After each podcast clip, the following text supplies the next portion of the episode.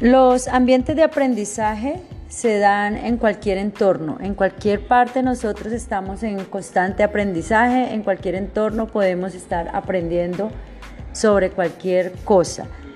En un ambiente de aprendizaje educativo se debe tener en cuenta tres cosas, observar, estudiar y practicar. Existen varios modelos de aprendizaje como son el situado, que tiene que ver el contexto sociocultural donde me encuentro, em, colaborativo, en la comunidad donde estoy aprendiendo qué me pueden aportar y qué puedo aportar yo en conocimientos. Autónomo cuando tomamos nosotros la iniciativa de aprender sobre algún tema o nosotros tomamos esa decisión de aprender sobre algo. Activo donde estamos en constante práctica de lo que estamos aprendiendo, que constantemente lo estamos practicando.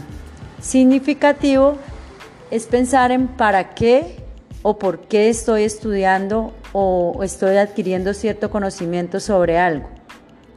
También existen dimensiones en un ambiente de aprendizaje, como son una dimensión física, es como tengo yo recreado mi entorno para aprender, ya sea como estudiante o como educador, eh, qué puedo yo hacer en mi ambiente para, para que sea agradable y recibir esos conocimientos. En la parte funcional, dimensión funcional, eh, ¿para qué se utiliza y en qué condiciones? En la parte temporal, ¿en qué momento puedo yo utilizar esos elementos? ¿En qué momento es que sea el, momento adecuado? Relacional, ¿quién y qué condiciones? ¿Cómo relaciono yo esos elementos con lo que quiero aprender o lo que quiero impartir en conocimiento?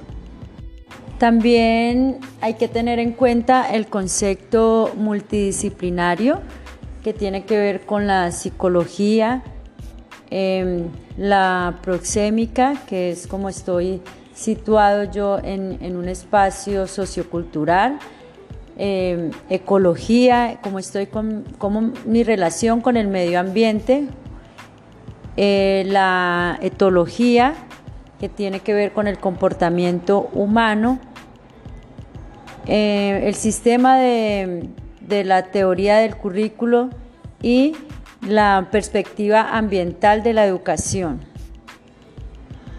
Entonces, para crear un ambiente de aprendizaje debo tener en cuenta eh, los siguientes ejes que son el, eje organizativo, es como yo me voy a organizar eh, durante la clase, el eje cognitivo, que es lo que voy a enseñar, estar preparado, el eje pedagógico,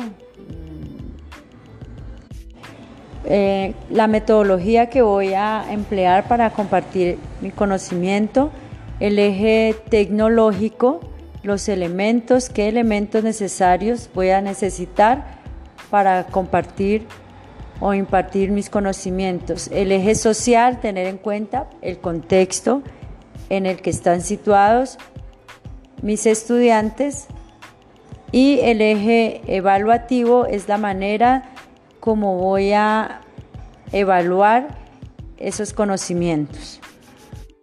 Bueno, como ejemplo personal, quiero mencionar tal vez esas situaciones como eh, cuando estoy en el papel de estudiante, en que el profesor de pronto se dedica solo hablar y no diseña de pronto estrategias donde el estudiante se vuelva también participativo y logre estar interesado durante la clase.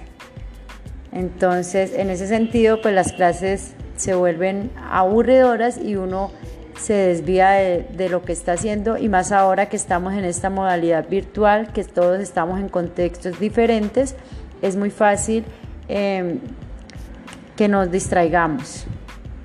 Y como experiencia también personal, en el otro sentido, como educadora, que ya he tenido también un poco de experiencia, eh, me ha ocurrido que de pronto eh, he diseñado alguna clase como yo me la imagino y la preparo y cuando llego a la clase todo cambia por el contexto del ambiente, bueno, por una u otra razón cambia y me toca improvisar y automáticamente cambiar todo. Entonces también como que debemos estar preparados a esas situaciones porque por más que uno prepare la clase no, no va a salir igual a como uno la tenía planeada.